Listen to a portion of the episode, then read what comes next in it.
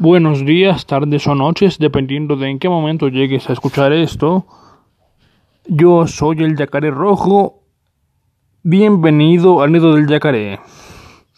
Lo primero que les voy a decir es que me disculpen la desaparecida. Tenía que resolver el semestre, que en realidad lo resolví hace algunos días y en, en honor a la verdad también intenté grabar hace algunos días un episodio para este tiempo. Pienso que ahora podré eh, hacer más episodios porque estoy de vacaciones e incluso... Eh, eh, ¿Cómo se llama?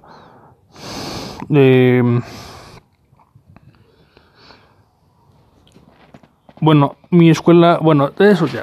Estoy usando muchas muletillas. Ustedes disculpen, hace tiempo que no grababa nada. Y últimamente he estado ocupado en otros proyectos personales que debería también seguir ahora que tengo la oportunidad de hacerlo. Bien, em, hace algunos días fue el cumpleaños número 80 de Bob Dylan. Creo que es algo que debería eh, marcar en el podcast porque bueno, a pesar de que no está pensado como un podcast exclusivamente sobre música, el tema principal, por lo menos de aquí a que se me acaben las ideas relativas a la música, y durante este tiempo, este, pues es la música, aunque ustedes ya saben que también hablaré de literatura, de ciencias, de historia, de todas esas cosas que les dije que hablaría en algún momento en el podcast. Em, pero bueno, sí, el cumpleaños de Bob Dylan, premio Nobel de Literatura y referente del folk y el rock. Em, bueno, quiero hablarles de... Bueno, es que tengo varios temas pensados en realidad. Por ejemplo, podremos hablar de las canciones de autor el nombre suena redundante porque técnicamente cualquier cosa que alguien crea es una obra de autor y obvio que la música eh, hay un autor de letras o de o de música per se que técnicamente pues es una obra de autor y así pero eh, canción de autor se refiere a una en la que aparte de, bueno, que no está, eh, recuerdan cuando les hablé de la distinción, bueno, más bien de que pop es una etiqueta comercial. Bien, una canción de autor no pretende ser comercial, sino abordar eh, críticamente algún tema. Eh, un género especialmente óptimo para algo así es la trova ya que los trovadores em, pues eran gente que contaba las noticias que pasaban por su rumbo, como los bardos o los griots. Hay, hay figuras fascinantes en alrededor del mundo que, que tienen esa función de una persona que recopila historias y noticias y las cuenta en forma de canciones. Em, Bien, eh, ¿qué más? En lo personal son mi tipo de canciones favorito porque, eh, bueno, otra cosa que ustedes no saben de mí es que eh, soy algo ñoño y además no bailo, así que yo me clavo en las letras de las canciones y en su producción musical.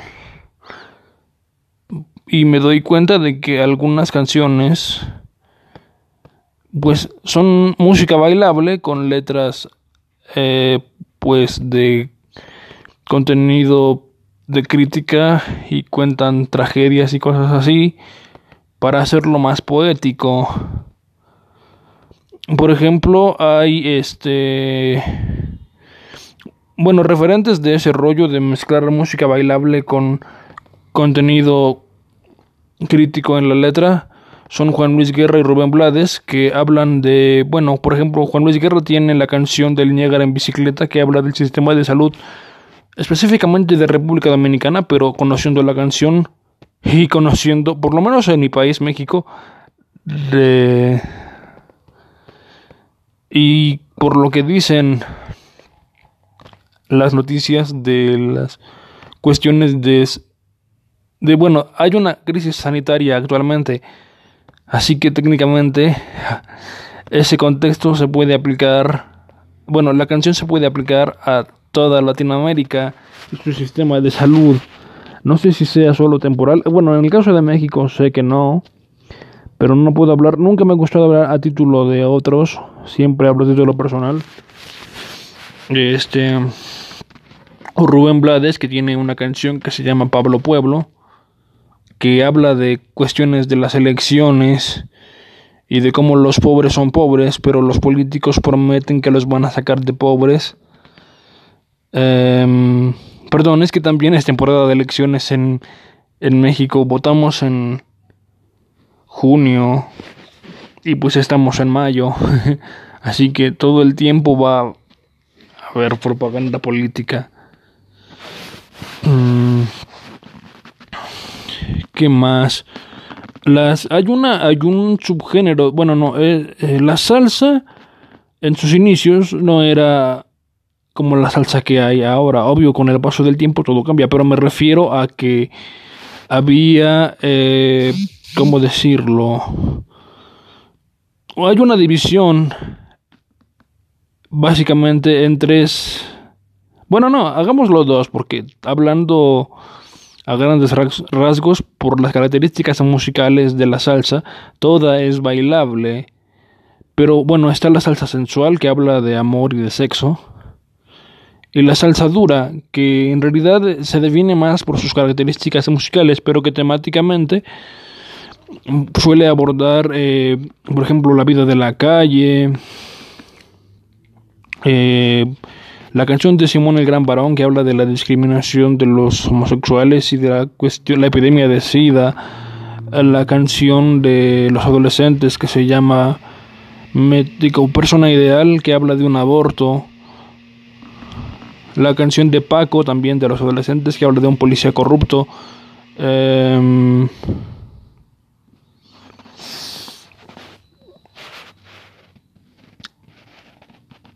Bueno, Juan Luis Guerra no hace salsa, pero bueno, sí hace salsa, pero no es su especialidad. Lo suyo es la bachata, pero lo podemos meter en una bolsa súper amplia de música tradicional latina.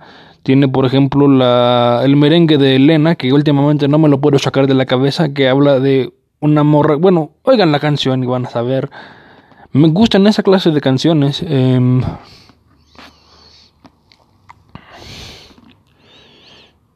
Eh, ahora, eh, ahora últimamente, que perdonen ustedes mis malos hábitos lingüísticos conocidos como vicios del lenguaje.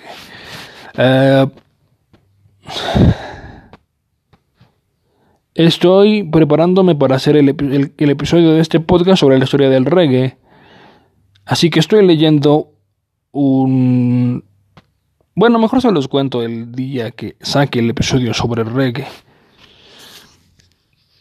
Pero sí, un elemento casi que siempre presente en la música y en casi todo el arte es la crítica a lo que a una persona no le no le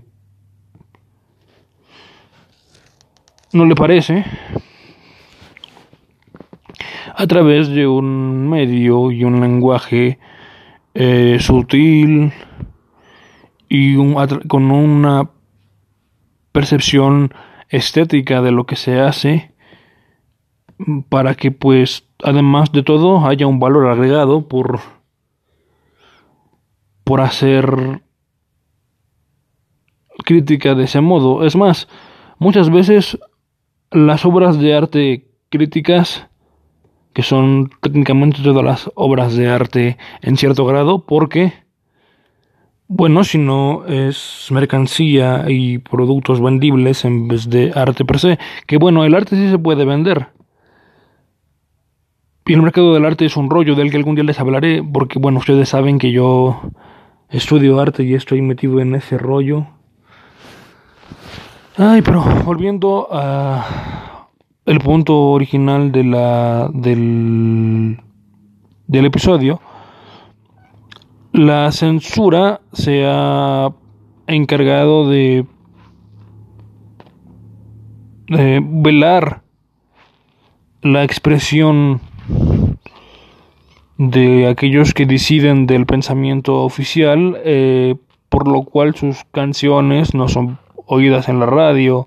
Sus, por ejemplo, en la, la canción de, de Joan Manuel Serrat de Fiesta fue censurada durante la época franquista, primero porque eh, eh, Franco no era muy adepto de Cataluña y de nada que no le pareciera porque dictador. Y mucho menos iba a ser partidario de la república en los tiempos de bueno el, la cuestión franquista fue el fin de la república española y, y Serrat metía referencias a ese rollo y obviamente él como dictador y, y sabiéndose el responsable del fin de la república censuró ese rollo o las caricaturas. La caricatura es un género de dibujo que, bueno, tiene como rasgos definitorios que exagera las características de aquello que se retrata y se, se burla críticamente de eso. Y obviamente aquellos que son criticados y no lo toleran pues lo censuran también. Eh, pero volviendo a la música, mm, perdón, también tengo flemas. Tal vez no debía haber grabado, pero tenía ganas de grabar, necesitaba grabar hace tiempo que no grabo nada por las cuestiones de los finales y así. Eh,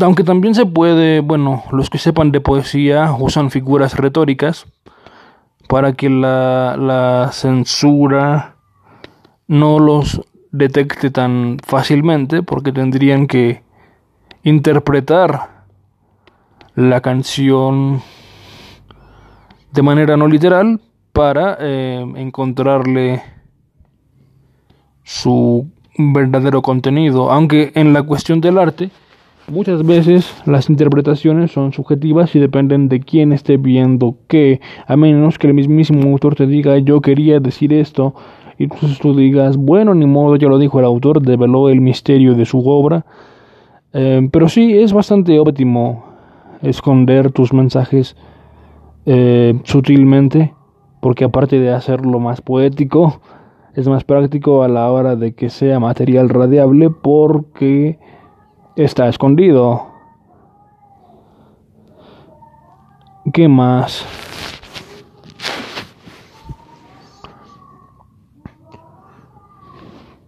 Pues puedo desviarme un poco de la cuestión de la canción, aunque bueno, ya lo hice con la caricatura.